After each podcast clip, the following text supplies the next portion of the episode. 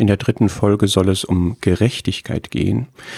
Das ist ein großer Begriff und in dem Kontext des Klimaschutz, Umweltschutzes, der ökologischen Dimension geht es um Gerechtigkeit einmal im globalen Kontext, dann aber auch im sozialen Kontext und auch im Generationenkontext. Das heißt, Gerechtigkeit in der ganzen Welt über alle Erdteile hinweg, über alle erste, zweite, dritte Welt, wie man es mal eingeschätzt hat, hinweg, Gerechtigkeit über die sozialen Schichten hinweg in einem Land, in einem Staatswesen und Gerechtigkeit auch über die Generationen hinweg. Gerechtigkeit wird oft mit Gleichheit verwechselt. Ich möchte sagen, dass das unterschiedliche Dinge sind. Ähm, unterschiedliche Verhältnisse sind nicht unbedingt ungerecht. Gleichheit in dem formalen Sinne, dass alle das Gleiche haben, die gleichen Rechte, die gleichen Pflichten, die gleichen Möglichkeiten, die gleiche Identität, die gleichen Lebensverhältnisse, das ist nicht etwas, was man unter Gerechtigkeit verstehen muss, denn es gibt Ungleichheit, die auch ungleiche Verhältnisse begründet. Ähm, rechtlich betrachtet bedeutet der Gleichheitsgrundsatz, dass man Gleiches gleich behandeln muss, aber auch Ungleiches ungleich behandeln muss. Das heißt, wo Dinge wesentlich verschieden sind, müssen sie auch in ihrem, in ihrer Wesensverschiedenheit respektiert und auch unterschiedlich behandelt werden. Gleichwohl ist die Frage der Gerechtigkeit eine brennende und eine wichtige und eine berechtigte, wenn wir uns anschauen, wie sehr unterschiedlich, und zwar in vielen Dingen existenziell unterschiedlich die Lebensverhältnisse ähm, innerhalb der sozialen Dimension, aber auch der globalen und auch der Generationendimension sind. Ich habe für diesen Part die Überschrift gewählt Güte und Gleichheit und ich meine jetzt aus Sicht der Bibel Folgendes damit. Gott ist gerecht und er ist gleichzeitig gütig. Und das ist etwas, was man, wenn man die Bibel studiert, erstmal verstehen und in den Griff bekommen muss, dass Gott Unterschiede feststellt und auch Unterschiede von wesentlicher Natur und dass er doch gleichermaßen gütig ist. Matthäus 5 bringt das zum Ausdruck. Es ist aus Gottes Sicht ein wesentlicher Unterschied, ob jemand böse oder gut ist, ob jemand gerecht oder ungerecht ist. Gott reagiert auf diese Unterschiedlichkeit aber nicht in dem Sinne, dass er jetzt es dem einen gut gehen lässt und dem anderen nicht, sondern er lässt seine Sonne aufgehen über Böse wie Gute. Und er lässt es regnen über Gerechte wie Ungerechte. Das ist etwas, das muss man verstehen und das macht einem wirklich Gottes Größe und eben Gottes Güte wunderbar dass er nicht ad hoc den Bösen bestraft, indem er ihm sein Leben entzieht, sondern dass er als der Schöpfer und Erhalter ihn leben lässt und ihn sogar segnet, indem er Sonne und Regen, also ihm in der natürlichen Dimension versorgt. Und in diesem Sinne ist Gott ein Erhalter aller Menschen, 1 Timotheus 4, und dann steht hier besonders der Gläubigen. Es ist schon so, dass Gott eine besondere Beziehung zu denen hat, die an ihn glauben. Und es wird auch nicht ewig so sein, dass Gott keinen Unterschied macht zwischen gerecht und ungerecht, zwischen böse und gut, sondern es gibt ein Gericht. Gott errettet die an ihn glauben und er lässt verloren gehen die, die sich bewusst gegen ihn entschieden haben. Aber wenn wir jetzt nur auf die Schöpfungsseite schauen, dann ist Gottes Güte gleichermaßen für alle da. Und er möchte auch, dass es allen gut geht. Und es ist ein Fakt, dass es Reiche und Arme gibt. Es gibt Menschen, die im Überfluss leben und es gibt Menschen, die zu wenig haben. Und an die richtet die Bibel folgenden Appell. Ich habe hier zwei Zitate aus dem zweiten Korintherbrief und dem ersten Johannesbrief, dass diejenigen, die Überfluss haben, denen, die Mangel haben, dienen sollen, damit Gleichheit werde. Das ist jetzt kein Aufruf zum Kommunismus, es ist aber eine Zielsetzung, die Gott hat, dass er möchte, dass man keinen Mangel hat, weil Gott ein Gott ist, der nicht für Mangel, sondern für Reichtum steht und er möchte reichlich segnen. Und hier in Bezug auf das Zusammenleben unter uns Menschen haben wir aber eine Verantwortung füreinander. Und wenn wir, und das trifft, glaube ich, auf die meisten von uns zu, wenn wir Überfluss haben, dann sind wir aufgerufen, Gottes Herrlichkeit zu zeigen, indem wir von dem Überfluss abgeben. Gott hat das selber gemacht. Jesus Christus war reich und ist arm geworden. Er hat das getan, damit wir reich werden. Das bezieht sich nicht auf das Materielle, sondern auf das Geistliche, auf unseren Glaubensreichtum. Und genauso zeigt es einen Mangel an Liebe, die Gott uns gegenüber hat, als er uns Verlorene errettet hat, wenn wir jemanden sehen, der im Mangel ist und unser Herz vor ihm verschließen, indem wir ihm nichts geben.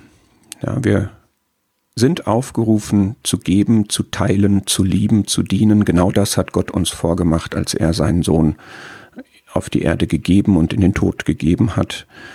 Unser Mangel war unsere Sündigkeit.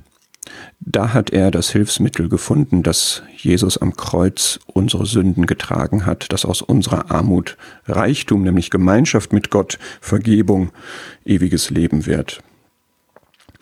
Der Gesichtspunkt der sozialen Gerechtigkeit ist auch in der Bibel enthalten. Ein ganz spannendes Gebot, finde ich, ist im, in 3. Mose 25 aufgeführt, das sogenannte Sabbatjahr oder auch Jubeljahr. Ähm, es wird hier in siebener Einheiten gedacht. Das ist immer die, die vollkommene göttliche Zahl und nach sieben mal sieben Jahren, nach 49 Jahren, also soll es ein 50. Jahr geben, das Jubeljahr. In der Zeit dieser 49 Jahre fand Wirtschaftsleben statt in dem Volk Israel, was auch dazu führen konnte, dass jemand verarmt, sich sogar als Knecht verkaufen musste, was nicht erwünscht war, was Gott im Grunde nicht wollte, was aber passieren konnte aus einer Schulden, einer Insolvenzsituation heraus. Und im 50. Jahr war Freiheit ausgerufen für alle in seinem Volk. Und jeder kam wieder zu seinem Eigentum. Es war Gott wichtig. Er hatte das Land gegeben und das Land war zugeteilt worden an die Stämme und an die Familien und es war Gottes Eigentum, Gottes Erbe. Und wenn jemand sein Eigentum äh, verschuldet hatte, verloren hatte, dann sollte er es wieder zurückbekommen. Also ein, ein Cut, äh, ein Reset im Wirtschaftsleben sozusagen, was finde ich ganz gut zum Ausdruck bringt, dass A, Gott dieses Wirtschaften richtig findet, dass er aber andererseits eine soziale Wirtschaft sozusagen haben möchte, die Härten in einer abgefederten Weise vermeidet und allen wieder die Chance gibt, wieder in ihr Eigentum zurückzukehren und auch das wieder in Bezug zu Gott. Ja, wir haben immer hier diese Dimension. Es ist Gottes Eigentum, es ist Gottes Erbe, es ist für Gott verwaltet und ich bekomme es nur anvertraut, nicht um es egoistisch für mich zu verbrauchen in meiner Ignoranz gegenüber Gott, sondern in der Beziehung, in der Verantwortung und in der bewussten Dankbarkeit gegenüber Gott. Und das haben die ersten Christen auch so gelebt. Apostelgeschichte 4 beschreibt das so. Da gab es unterschiedliche soziale Schichten in den ersten Gemeinden. Da gab es Menschen unterschiedlicher Stellung, unterschiedlicher Biografie, unterschiedlicher Hintergründe. Und niemand hat das, was er hatte, als sein Eigentum betrachtet, sondern sie hatten alles gemeinsam. Das heißt, sie wussten alle, es ist uns alles nur von Gott geschenkt und von Gott anvertraut.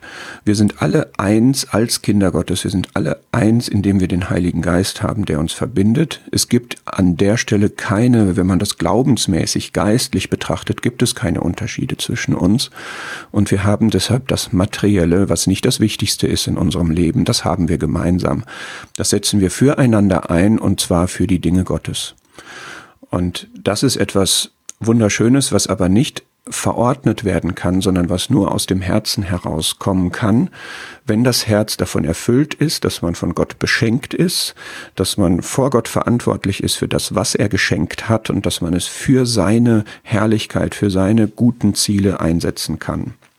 Und das ist ein Aufruf, den wir auch wieder, 1 Timotheus 6 hatten wir schon vor uns in der letzten Folge, ein Aufruf, der an die Reichen geht und ich vermute, die meisten von uns gehören in diese Kategorie, dass wir in Wohlstand leben. Ähm, und das respektiert Gott auch. Er sagt jetzt nicht, du darfst nicht reich sein. Er sagt aber, ich gebiete den Reichen Gutes zu tun, reich zu sein an guten Werken, freigebig zu sein, mitteilsam zu sein. Es hat mal jemand gesagt, Gott respektiert Reiche, aber wer seinen Geboten folgt, wird nicht lange reich bleiben. Ob das so stimmt, lasse ich mal dahingestellt. Aber der Gedanke ist, dass die Reichen eben etwas mit dem ihnen anvertrauten tun sollen, dass sie freigiebig sein sollen, mitteilsam, also spendenfreudig, immer unter Gottes Blick, immer in Verantwortung gegenüber Gott für seine Ziele, für seine Zwecke damit sie, und das ist jetzt sehr wichtig, damit sie das wirkliche Leben ergreifen. Was ist das wirkliche Leben? Ja, du kannst jetzt für die, die Ziele der, der Ökologie des Klimaschutzes, die hehre Ziele sind, die gute Ziele sind, kannst du dein Leben umkrempeln, dein Leben verändern. Du kannst ähm, ökologisch leben, du kannst auf viele Dinge verzichten und das hat seinen Wert. Ja, das habe ich aufgezeigt, dass wir diese Dimension wirklich haben und auch ernst nehmen müssen. Aber das wirkliche Leben ist nicht dieses, was sich in diesen Beziehungen abspielt, sondern das wirkliche Leben ist das von Gott gegebene, das neue Leben, das geistige Leben, das von Gott erfüllte Leben. Ein ökologisch korrektes Leben losgelöst von Gott ist nicht das wirkliche Leben. Das wirkliche Leben ist erst einmal mit Gott in Gemeinschaft zu kommen, mich zu ihm zu bekehren, zu bekennen und Buße darüber zu tun, dass ich von Gott weggelebt habe und dass ich mit ihm leben möchte, dass ich Vergebung haben möchte meiner Schuld, die ich angehäuft habe in meinem Leben und dann von ihm erfüllt zu leben. Und das ist die Perspektive, die ich jetzt abschließend noch geben möchte in diesem dritten Teil.